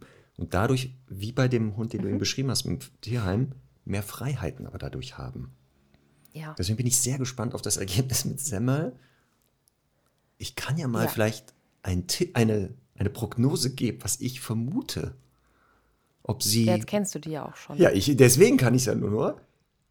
Ich sag mal so, ich vermute, dass das nicht dazu führt, dass sie entspannter sich mit Hunden also beschäftigt wird. Ein bisschen glaube ich schon. Also sie wird ein bisschen vielleicht gehemmter sein, aber ich glaube, wenn die richtig auf Rambazamba-Modus ist, dann ist ja das egal, ob die ein Korb, zwei, drei, vier trägt, ob die in einem Korb, weißt du, was bei Semmel auch super wäre? So einen Vogelkäfig nehmen, wo die unten nur die Beine rausgucken. Das wäre tatsächlich. Das ist auch gut. Das könnte man auch aus Holz bauen, Mann. Genau. So ein trojanisches Pferd. Genau. okay. Naja, also ich muss ganz ehrlich sagen, ich fürchte leider auch, dass das äh, so nicht so funktionieren wird, weil sie hat ja eine ganz spezielle Strategie. Die hat ja jetzt noch nie ich muss kurz überlegen, die hat einen Hund noch nie mit ihren Zähnen verletzt. Das also ich auch nicht. Sowieso das noch nie einen Hund verletzt. Ja. Ähm, also zumindest nicht sichtbar. Aber ähm, die hat ja einfach, die ist ja einfach eine, also wirklich, ihre liebli liebste Aggressionsstufe ist Nummer vier. Die möchte einfach am liebsten festhalten und klammern. Also die geht direkt Richtung Hals, aber die klammert dann halt und möchte einfach das Gegenüber dann so runterbuttern. Und deswegen glaube ich halt, dass es also eben gar nicht in den Bereich des Beißens kommen wird und sie da nicht den, den, so die Riesenhemmung haben wird, weil sie das ja eh nicht vorhat. Aber ähm, wer weiß, wer weiß, es bleibt spannend. Ähm, jetzt müssen wir noch abschließend das Thema. Einmal gewöhnen ähm, kurz. Da werden wir, können wir ja. nicht ganz intensiv drauf eingehen, weil es ja verschiedene Wege gibt. Aber wir können ja die beiden Klassiker erklären. Ja, und ich kann auch meinen Weg, der jetzt echt ein bisschen unorthodox ist, auch nochmal beschreiben. Da bin ich gespannt. Lerne ich heute ja. auch noch was? Auf jeden Fall. Aber ähm, ganz kurz noch zum Thema Fressen vom Boden. Ähm, welcher Maulkorb passt da am besten? Auch da ist es, äh, ich würde jetzt sagen, nicht je nach Hund, sondern je nach Fress, Beute, Fressgeschwindigkeit oder so. Je nach Nahrung, ja. je nach Nahrung. Weil, ähm, also wichtig ist natürlich, dass da einfach ein bisschen Abstand da ist. Jetzt gibt es bei den Butanen auch noch so eine doppelte, quasi so einen doppelten Schutz. Ich finde aber zum Beispiel, wenn jetzt ein Hund quasi zum Beispiel wahnsinnig gerne Kot frisst, von welchen Lebewesen auch immer, dann kann der halt mit so einem biotanen Maulkorb, wenn er strategisch gut ist, so volle Kanne da rein Prinzip ähm, Leberwursttube. Umgekehrte Leberwursttube. Im, Im, Prinzip, genau. Genau, genau, genau. Aber mit vielen, mit vielen Öffnungen. Dann kann der seine Nase da voll reinbohren und kriegt halt eben ganz viel, also auch wenn es nicht, ja, es eine ist Paste. in der Menge nicht so viel. Also aus festem Kot wird eine Art Paste, die nach innen ja, genau, abgelegt werden kann. Genau. Deswegen da äh, unter Umständen schwierig, wenn es jetzt aber darum geht, dass das jetzt eher so ein Hund ist, der halt, ich sage jetzt mal, feste Sachen wie Döner und sowas aufnimmt, dann ist das natürlich eine Option. In dem Fall von eher so cremigen ähm, Beuteschemen würde ich dann halt tatsächlich eher auch so mit ne, zu einem Draht- oder Stahlmaulkorb tendieren, der ähm, viel Abstand bietet. Weil dann natürlich, also die Zunge des Hundes ist lang und natürlich kommt er da irgendwie ran, aber ich glaube, es ist ein bisschen schwieriger, ein bisschen unbequem. Was beim Beißen gilt, dass er nicht komplett Verletzung vermeidet, gilt auch beim Aufnehmen von Nahrung. Wir werden keinen Maulkorb finden, der nicht verhindert, dass ein Hund Nahrung aufnehmen kann. Man, der wird, man muss ihm Zeit geben, er wird kreativer und dann hat er verschiedene Strategien. Mhm. Also er kann helfen, dass er nicht sofort Erfolg hat, damit man schneller eingreifen kann. Aber nochmal, jetzt nicht denken, ich mache den Korb drauf, weil es gibt ja auch die sogenannten Maulschlaufen, die einen Korb null ersetzen. Diese, ja. Das sind ja diese meistens aus Neopren, wirklich so eine Schlaufe und dann zieht man die zu. Die müsste man so feste zuziehen, dass er das Maul nicht mehr aufkriegt damit könnte er aber auch nicht mehr hecheln und nicht mehr trinken. Genau. Und deswegen, ja, also was du sagst, aber wichtig, die werden dann kreativer einfach. Ja. Aber Maulschlaufen, ganz wichtig, dass du sagst, keine Option. Nein. Ähm, niemals. Der Hund kann damit nicht richtig atmen, nicht richtig hecheln. Ähm, ich, wahrscheinlich äh, in Notfällen beim Tierarzt natürlich Genau. eine ganz kurzfristige Option, aber auf gar keinen Fall als Maulkorb. Ich hatte viele Kunden, wichtig, ja. die hatten die Auflage bekommen, der Hund soll einen Maulkorb tragen. Dann kommen die ins Training und dann dann machen die eine Maulschlaufe drauf. Sag ich, sie wissen aber schon, dass das hier kein Maulkorb ist, ne? Nee, das wusste ich nicht. Deswegen, also nochmal. Gewöhnung. Also es gibt verschiedene Wege nach Rom, das wissen wir alle. Ähm, Und wir hatten jetzt eben gehört, nicht nur diese Studie hat das herausgefunden, sondern der gesunde Menschenverstand müsste das eigentlich auch schon klar machen, dass der Hund eigentlich das ja positiv erleben soll, diesen Fremdkörper und nicht, also Maulkorb, wir können ja sagen, was nicht Gewöhnung ist. Maulkorb kaufen, Hund nehmen, draufsetzen, also einfach drauf, zumachen und das war's. Da, so gewöhnt man den Hund nicht an einen Maulkorb. Das ist das Gegenteil Ja. von Gewöhnung. Das wäre wie mit der Box. Box kaufen, Tür auf, Hund rein, Box zu. Keine Gewöhnung an eine Box. Aber, Marc, Jetzt kommt's. wir müssen jetzt leider auch festhalten, dass es einfach Hunde gibt, wo das auch funktioniert. So, letztes Mal Tierheim Köln. Fortbildung für das Ja. Netzwerk. Dort Ja. war es, ich habe die auch gefragt und die haben das ja genau. Die haben manchmal gar keine Zeit und sowas. Die, manchmal zack, Korb, Korb drauf und danach ist der Hund entspannt und zeigt auch kaum, dass er den doof findet. Trotzdem ist nicht der erste Schritt. Nochmal als Info. Es gibt auch Hunde, Ja, also ich finde auch nicht, ja, man muss das jetzt nicht zwingend, ähm, natürlich, das ist jetzt keine Strategie, aber es ist halt so oft wie mit Hundeboxen. Ich glaube, ich habe das schon mal erzählt, dass ich halt meinen ersten Hund äh, irgendwie dann nach langer Überredung habe ich eine Box gekauft, natürlich null dran gewöhnt, habe gedacht, ja, okay, bist in den Kofferraum auch immer gesprungen, also spring halt in die, in die Box. Und die war zu und es war für immer gut. Also ich muss natürlich auch nicht alles irgendwie komplizierter machen, als es ist. Es gibt die Hunde, die, die das einfach schaffen. Und es gibt natürlich auch Hunde, die es irgendwie aus verschiedenen Gründen einfach schaffen müssen, weil sie zum Beispiel halt im Tierheim sind und sehr auffällig sind.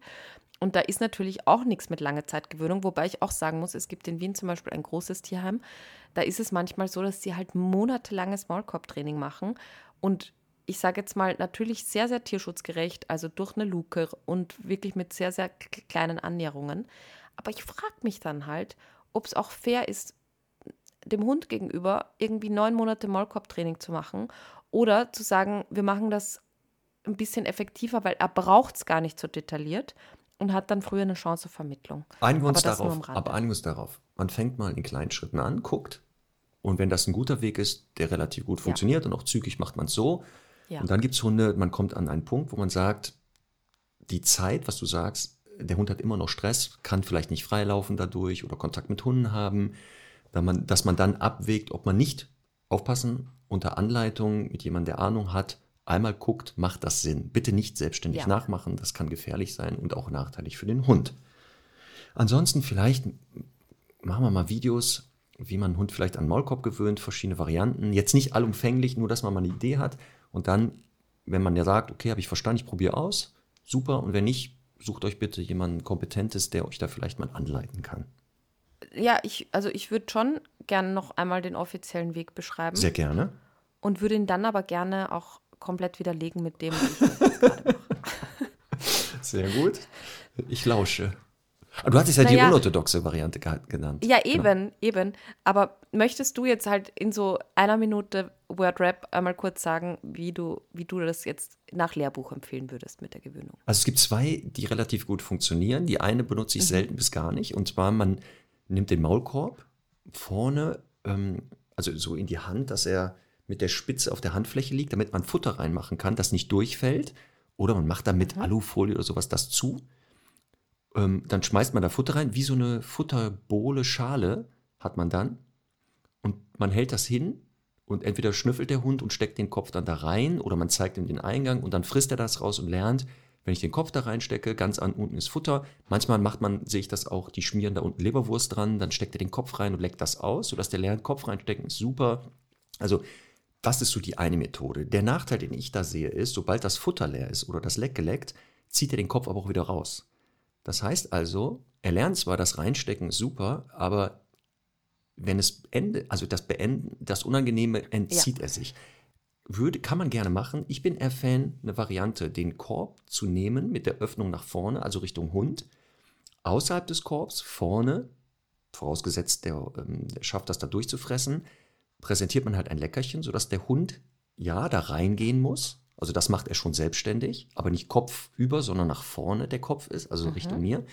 Und in dem Moment, wo er drin ist, vorne lobe ich ihn, lasse das Leckerchen los und in dem Moment ziehe ich den Korb ab. Also nicht, dass der Hund lernt, eine Rückwärtsbewegung, er entzieht sich den Korb, sondern ich ziehe den runter. Mhm. Ähm, das mhm. führt bei den meisten Hunden dazu, dass die lernen, du hältst den Korb hin, die parken ein, irgendwann verzögert man die Futtergabe, immer länger müssen die den Kopf drin lassen, dass die den aber nicht wieder rausziehen, wenn sie das Leckerchen haben. Darauf sollte mhm. man nämlich achten, weil sonst der Hund ja sagt, ja, Leckerchen endlich mhm. zieht den Kopf raus. Später mit dem Schließen der Stirnriemen oder der Nackenriemen und, und, und. Das ist so die, sind die beiden klassischen. Und jetzt bin ich auf deine Variante gespannt. Ja. Diese unorthodoxe. Ja, weil das ist nämlich jetzt genau das Problem. Wir üben jetzt das Anziehen, mhm. aber wir üben halt bei weitem nicht das Tragen. Und das ist, glaube ich, immer wirklich so ein Riesentrugschluss auch oder eine Sache, die man halt schnell vergisst. Und beim Tragen gibt es ein ähm, lerntheoretisches Phänomen, das hier zum Tragen kommen muss. Und das heißt Habituation, Gewöhnung. Es, es ist einfach so, dass es irgendwann den Moment geben muss, wo der Hund lernt, ich lebe mein Leben und trage den Maulkorb. Und da ist jetzt mein Punkt, an dem ich ansetze, dass ich sage, ja, wir, also ich fange eigentlich tatsächlich, ich habe damit begonnen, dass ich den Maulkorb einmal positiv verknüpfe und da geht es bei mir gar nicht so sehr um, ähm, also steckt die Schnauze da rein. Das ist auch nett, wenn man das macht und das kann und soll man auch machen. Aber für mich war es, ich packe da einmal das Nassfutter rein, lasse sie rausfressen. Ich packe da einmal ähm, bis paar, von mir aus Leberwurst rein, ein paar Leckerlis. Aber zum Beispiel, wir apportieren den Maulkorb auch einfach. Halligalli, damit der ist super also du wirfst den Maulkorb, dann darf sie den bringen. Sie, Genau. Also der Maulkorb ist einfach insgesamt ein positiver Freund. Maulkorb sind, Maulkörbe sind Freunde, keine Feinde. So. Dann hat sie da schon mal einfach so ein bisschen, hey, cool, der Maulkorb. Ne? Dann ist also diese erste Hürde schon mal ähm, ein bisschen weg. Und dann finde ich, dass im zweiten Schritt das Aufsetzen, ich meine, äh, ja, man kann das alles machen. Es gibt halt auch Hunde, die gehen super gerne mit ihrem Geschirr Gassi, finden den Moment des Anziehens aber immer noch ein bisschen blöd. Semmel ist da genauso. Natürlich kann ich das auch super vorsichtig machen. Aber diesen Hund, die hält diese zwei Sekunden ein bisschen kurz beengt super aus. Und dann hat sie ihn drauf. Und dann muss ich gar nicht so viel rum, rumscheißen, weil der einfach super gut sitzt. Der sitzt einfach so gut, dass er sie gar nicht stören kann. Also der sitzt der sitzt einfach perfekt. Und äh, das ist halt eben das Aller, Allerwichtigste für die Gewöhnung, dass der Maulkorb einfach gut sitzt, nicht schlackert, genauso aber der Hund irgendwie Platz hat zu hecheln und und und. So, und jetzt, jetzt überspringe ich quasi diese Punkte oder bin ich mit diesen zwei Punkten fertig und jetzt geht es an die Gewöhnung. Und Gewöhnung findet für mich eben dann statt, wenn ich sage, der Hund muss den Maulkorb auch mal länger tragen. Allerdings mache ich das in Momenten, wo äh, er sie nicht stört. Das heißt, ähm, ich habe jetzt zum Beispiel, ähm, bin jetzt ein paar Mal öfter mit öffentlichen Verkehrsmitteln gefahren und habe sie den da tragen lassen. Ich habe ihr den im Auto aufgesetzt, wenn sie eh rumliegt. Ich habe ihr den auf der Couch beim Kuscheln aufgesetzt, wo sie eh rumliegt, wo sie nämlich nicht sagt, ja, aber jetzt bin ich quasi unterwegs und jetzt möchte ich aber schnüffeln und äh, da stößt aber an und blöd. Ne? Also ich bin erstmal gar nicht so sehr in die Bewegung gegangen, sondern einfach nur als Gewöhnung, auch mal eine Stunde, auch mal zwei. Auf der Autofahrt ähm, muss man natürlich auch immer so ein bisschen im Blick haben, dass, dass, dass der den dann irgendwie nicht runterbeißt oder so. Geht eigentlich eh nicht, aber sollte man trotzdem im Blick haben. Also ich nehme Situationen, wo sie eh ruhig und cool ist und sie das einfach nicht besonders stören kann. Und dann im nächsten Schritt fange ich nicht an, dass ich das beim Gassi gehen den drauf tue, sondern ich ähm, mache das in der Bewegung. Also sie hat den beim Joggen drauf, sie hat den beim Fahrradfahren drauf, da wo sie quasi gar keine Zeit hat zu schnüffeln und so weiter.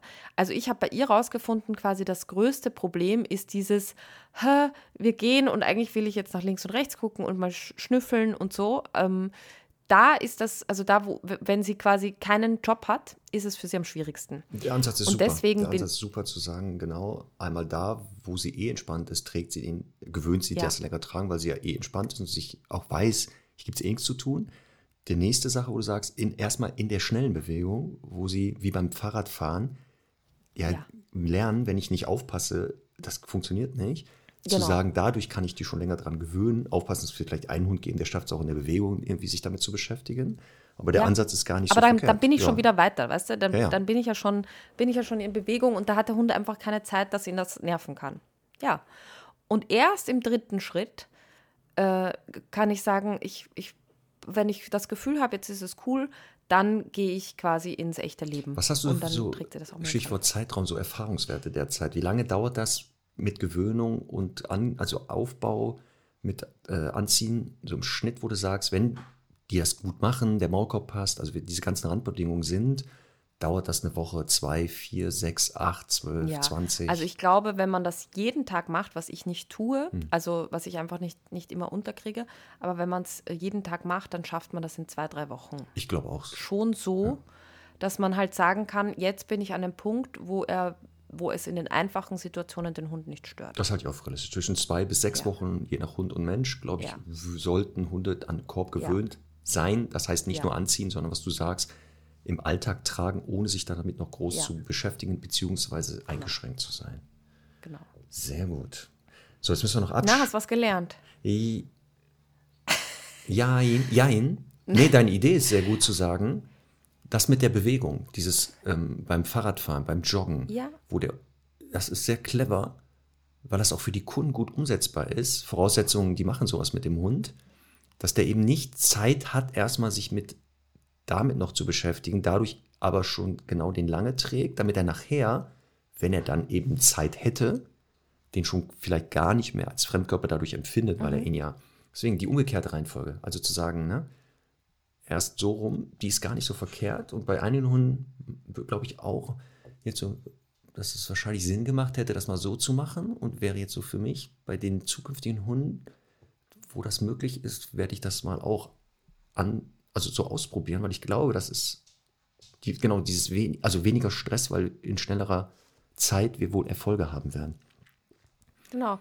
Und ich finde halt, also das war so spannend und das hat mich aber wieder gefreut, dass, dass es halt immer noch für mich Situationen gibt ähm, und ich auch immer noch diese, diese Offenheit habe, halt Sachen auszuprobieren. Und für mich dann irgendwie klar war, dieser Lehrbuchweg, den man überall so liest, ne, der ist einfach für meinen Hund nicht das Richtige. Also gehe ich eigentlich vor wie immer und schaue, wo sind die, wo, wo ist die meiste Chance, dass der Hund sich konzentriert, dass er es quasi aufnehmen kann, dass er sich daran gewöhnen kann, dass er lernen kann und, äh, und gehe dann in, langsam in die schwierigeren Stufen. Und das finde ich halt ist eine ganz, ganz wichtige Message, eh für alles im Training, äh, wirklich auf seinen Hund zu achten und zu schauen, ähm, was fällt ihm leicht. Es kann ja sein, dass für manche Hunde es vielleicht leichter ist, keine Ahnung, äh, das im Hundekontakt zu machen, weil die da, pff, weil die da eh abgelenkter sind oder so. Aber mh, fand ich nochmal eine sehr spannende Erkenntnis auf jeden Fall. Und ansonsten, liebe Stunden, schreibt uns auch auf Instagram. Ihr findet uns ja in unserem Podcast dort, welchen Weg ihr, also wie habt ihr das aufgebaut, in welcher Form ähm, und welche Erfahrungen habt ihr gemacht? Da sind wir sehr gespannt. Ja. Abschließend auch, wir haben ja heute eine Überstunde, sehe ich gerade, aber das ist, wir sind gerade im. Flow. Ich merke das, das ist so ein richtige Ja, Erschöpfung. sehe ich gerade, Ja. voll gut.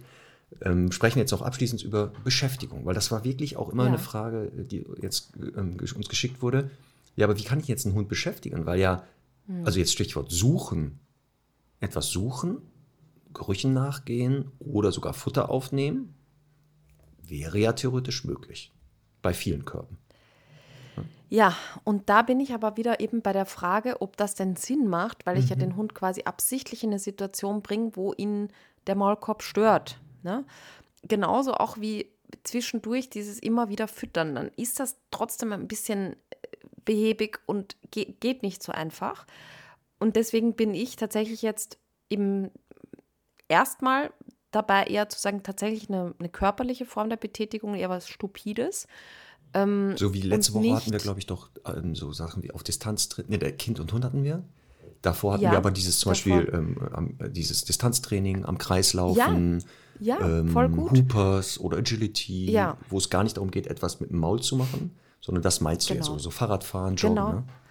Genau, also das ist auch nochmal ein neuer Ansatz, weil finde ich so ganz viel, ich habe das noch so gelernt, man geht drei Schritte, füttert den Hund, geht drei Schritte, aber ganz ehrlich, bei welchem Maulkorb funktioniert das denn also reibungslos? Und wie gesagt, wenn es funktioniert, dann ist eben auch zu hinterfragen, ob der halt super sicher ist. Also ich, ich würde jetzt einfach empfehlen zu sagen, jeder soll für sich überlegen, welche Tätigkeit sein Hund am liebsten mag, ohne aber ähm, dabei das Maul zu benutzen. Und das wäre ein Ansatz, äh, das zu machen, wobei ich eben auch sagen würde, also bei Semmel geht das jetzt beim Radfahren und so alles schon sehr gut, ähm, aber es kann halt auch sein, dass man sagt, ja, okay, zum Beispiel eben, du hast jetzt Hundekontakt, wobei das muss man auch schauen, ob das mit dem Schnüffeln oder so irgendwie stört, ähm, aber keine Ahnung, beim Spielen oder was auch immer, ähm, dass man sagt, du hast jetzt Hundekontakt und ähm, da hast du den halt zehn Minuten drauf. Also man muss es ja nicht überreizen. Also ideal wäre auch, dass der Hund halt eben nicht groß dazu kommt, dass er sich den runter tun will, sondern dass man selber ein Gespür dafür hat, okay, das war jetzt, das war es jetzt erstmal. Also nochmal ne, wichtig, also sowas wie Suchen, äh, Fährten, Trailen und was weiß ich jetzt, Futter vom Boden suchen, ist nicht ausgeschlossen. Das wäre eine Form. Das, was du aber gesagt hast, ist natürlich etwas besser, weil genau der Hund gar nicht den Körper, den Maulkorb dadurch als Fremdkörper empfindet, weil wenn er jetzt, weiß ich nicht, im Hoopers-Parcours läuft, soll er eh die Schnauze nicht benutzen. Damit hat er das nicht. Ja. Dann, und das hatten wir bei einem Hund auch jetzt in der Schweiz, hatte ich, weil die auch apportieren mit ihrem Hund, gesagt, ja, die könnt ihr auch apportieren weiter. Da guckten die natürlich alle, weil apportieren heißt ja Maul öffnen, Beute rein, Maul schließen. Da habe ich gesagt, nee, es, es gibt zwei Varianten. Variante 1, an der Beute ist eine Schnur und die Hunde lernen, die Schnur in den Korb reinzuholen, dann die Schnur ins Maul, also ins Maul zu nehmen, zu, mit den Zähnen und tragen dann die Beute, also an so einer baumelnden Schnur vor sich her. Und dann habe ich dir noch eins gesagt und ähm, du machst an den, Mag an den äh, Maulkorb vorne einen Magneten, an die Spitze und an die Beute. Und dann läuft der halt Hund hin, dann macht das so Klick und dann hat er den Maulkorb, also an der Maulkorb vorne die Beute hängen über einen Magneten. Das geht übrigens auch. Der Nachteil ist mal genau wieder, ne? Der Maulkorb, also etwas mit der Schnauze und Nase, könnte dazu führen, dass die den Schuh wieder ein bisschen blöder finden. Aber ist es nicht, aber man kann damit den Maulkorb apportieren. Könnt ihr mal ausprobieren. Nee, und wenn man auch jetzt einen vorsichtigen Balljunkie hat, der vielleicht eh nur den Ball sieht und ähm, das dann gar nicht so mitkriegt, ist, ist ja auch eine Option. Aber man muss halt wirklich für sich halt schauen, was da am besten passt. Also wir sehen, ne? also beschäftigen Hund mit Maulkorb geht. Also auch das funktioniert. Da müsst ihr jetzt halt Ja. nur gucken, was, womit ihr anfangt und wo das für euren Hund und euch gut umsetzbar ist. Ähm, aber es ist möglich. Ja. Hättest du noch irgendwas mit dem Korb, eine Beschäftigung, wo du sagst, könnte man vielleicht drüber nachdenken? Nee, ich bin tatsächlich wirklich dabei, eher zu sagen, was, was einfach für sich überlegen, was macht der Hund am liebsten, ohne mm, dass ihn der Maulkorb dabei stört, beim Riechen, beim Schnüffeln, beim Fressen. Ja, das wäre meine Empfehlung. Ich glaube, so umfassend wurde über einen Maulkorb noch nirgendwo gesprochen. Von Ja. passende Sachen. Worauf muss man achten? Seit wann werden Maulkörbe schon eingesetzt in der Menschheitsgeschichte? Welche Materialien gibt es? Ich glaube, das ist eine sehr gute Folge geworden. Man darf sich auch mal selber loben. Conny, man darf sich auch mal zwischendurch selber loben. Ja, ja, Das machen wir jetzt einfach mal. Ja, jetzt habe ich dich schon gelobt, ne, wegen deines Barts und wegen des Shirts. Ja, hallo, du hast wieder äußerliche Sa- du wieder nur auf Äußerlichkeit mich reduziert. Ja, aber inhaltlich wollte ich jetzt mal, dass wir auch Ja, echt heute eine sehr gute Folge gemacht haben. Tonqualität Sehr wird super sein mit deinem neuen Ständer da, mit diesem, mit diesem äh, Fernglas. aber Marc, bevor wir jetzt das Thema abschließen, ich, mir, mir sind jetzt noch zwei Mythen eingefallen, die wir, glaube ich, noch wirklich äh, thematisieren Zum müssen, um das jetzt ganz vollständig, ja. Oh, jetzt bin ich gespannt. Dann hau raus. Ich meine, ich muss, ich muss in irgendwie in drei Stunden im Flugzeug sitzen. Ne? Ich habe davor noch drei Termine, aber ich, ich, ich muss es jetzt loswerden. Ja. Also pass auf. Erstens, ähm, das Thema, dass die Leute oft sagen, naja, irgendwie mein Hund ist aggressiv, aber ich tue ihm den Maulkorb drauf, äh, dann passiert ja nichts. Oder mein Hund geht jagen und ich ihm den Maulkorb drauf, dann passiert ja nichts. Hatten wir ne? aber darüber gesprochen, Das- dass es dann schon äh, ein Hund mit einem Korb schon verletzen kann. Ne? Also, Also unabhängig davon ist es ja aber so, und darauf will ich hinaus, dass es dem Hund ja also der trotzdem ja in der Regel, außer er ist natürlich total gehemmt dadurch, aber in der Regel eben es ja trotzdem dazu führt, dass der Hund halt seinen Versuch gemacht hat. Also wenn der jetzt äh, dem Kaninchen hinterhergeht, ähm, selbst wenn, also in der Regel kriegt das ja sowieso nicht, aber selbst wenn das kriegen würde, okay, würde es vielleicht auch beschädigen können, aber es ist ja trotzdem eben äh, nicht so, dass der Hund sein Jagdverhalten nicht ausgeführt hat. Also die Ursache hat. bleibt. Genauso die Ursache bleibt, das Verhalten sein, wird ja, Und ich finde das halt dann auch so unverantwortlich von den Leuten, die dann halt sagen, ich gehe auf die Hundewiese, ja, aber Maulkorb drauf hat er sowieso. Ja, das also ist unfair. Ist ja genauso wie für Menschen. unfair und, und, und ethisch ja. sehr fragwürdig zu sagen, ja, der will Hunde fressen, mit dem Korb kann er es nicht, aber dann, äh, der attackiert die Hunde. Ja. Ja, die gehen ja nicht, also weißt du, die ja, sind ja. ja nicht verletzt. Äh, hallo, seelischer Schaden? Also, nee, das ist ja Schwachsinn. Also, das ist ja schon ein Mythos zerstört. Ja, aber das, äh, ich, ich werde immer wieder damit konfrontiert tatsächlich. Also ich kriege das immer wieder so mit und deswegen wollte ich das einmal nur, nur sagen. Und ähm, die zweite Sache, was war die zweite Sache? Das war was ähnliches. Weißt du, was du so Leuten, du kannst ja weiter überlegen, sagen könntest, die sagen, ja, mit dem Maulkorb kann ich ihn ja auf Hunde loslassen, da passiert nichts. Du kannst ja sagen, pass auf, ähm, wenn, beim Boxkampf ohne Handschuhe schwere Verletzung, Ne? Aber auch wenn es mit dem ja. Handschuh, ich mit Handschuh nehme, ist ja geschützt dadurch und ich baller ihn eine. Ich glaube nicht, dass die danach sagen, ja, finde ich besser. Ist angenehmer. der Schlag ist angenehmer. Also das ist so. Ja, der Handschuh schützt tatsächlich eigentlich eher die eigene Hand. Ich wollte ja genau. ja. ja. Und ist der zweite ja. eingefallen? Nein, aber das ist ganz furchtbar jetzt, weil ich hatte sie ja gerade. Wir werden vielleicht die nächste Folge damit starten. Aber es, es ärgert mich wirklich gerade total, weil es, glaube ich, irgendwas ist, was total naheliegend ist. Ähm, aber ja, ich finde. Bis nächste halt, Woche ähm, wisst ihr das. Na, nach wie vor trotzdem total wichtig, dass Menschen ähm, Maulkorbe verwenden, um für sich selber sicherer zu werden. Also, das ist ja so ein Ding, ne, dass man irgendwie das Gefühl hat, okay, wenn ein Maulkorb dran ist, dann kann einfach im Zweifel weniger passieren. Und das ist natürlich schon im Training auch eine ganz große Hilfe. Wir beide sind Fan des Maulkorbs. Daumen hoch. Ja. Wir beide super. Daumen hoch. Super. Und super. Ähm, soll ich dir was sagen, Marc, noch?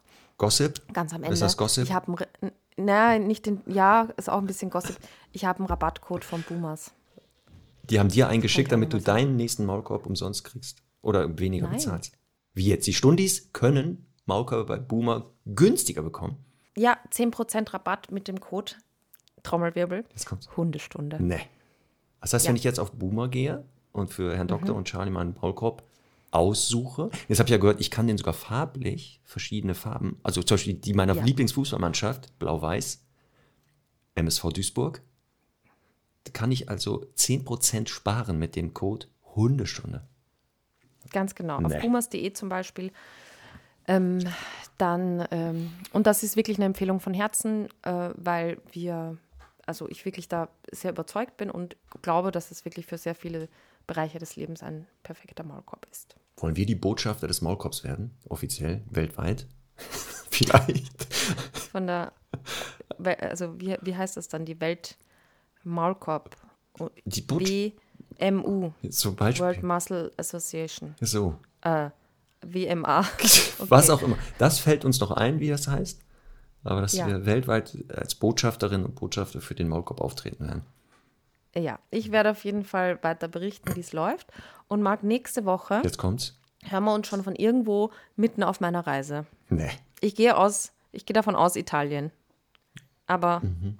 Nimmst du das Fernglas mit? Also nicht nur zum Gucken da in Italien, sondern auch bitte für als hier Mikrofonständer? Oder da bin ich gespannt, was du dann in Italien gefunden hast. Das, ja. Vielleicht schon ein Holzmaulkorb. Eine Flasche Rotwein. also eine Flasche Rotwein. Auch nicht schlecht. Ja. Sehr gut. Ja, da wünsche ich dir okay. schon mal. Ähm, äh, das war Urlaub, ne? Italien war ja Urlaub, ne? Oder war das Arbeiten? Äh, Frankreich. Ich fahre ja weiter nach Frankreich. Ach so. Aber Italien ist das dann auch ah, Urlaub. Nee, stopp. Ah. Da muss ich durchfahren. Ach so, ja. Da, deswegen. Also, also okay. ich fahre das nicht in einem. Mhm. Ich bin gespannt. Ja? Ja. Wird das auf Italienisch? sein, die Folge? Lass dich überraschen. Oh also das, dafür reicht das nicht. Ich du weißt ja. Nur, nur vier Worte auf Italienisch. Egal ob Mailand oder Madrid, Hauptsache Spanien oder wie so. das heißt. So, genau. dann war es das für heute. Ich wünsche dir noch einen entspannten Tag. Tschüss. Vielen Dank. Dir auch. Tschüss.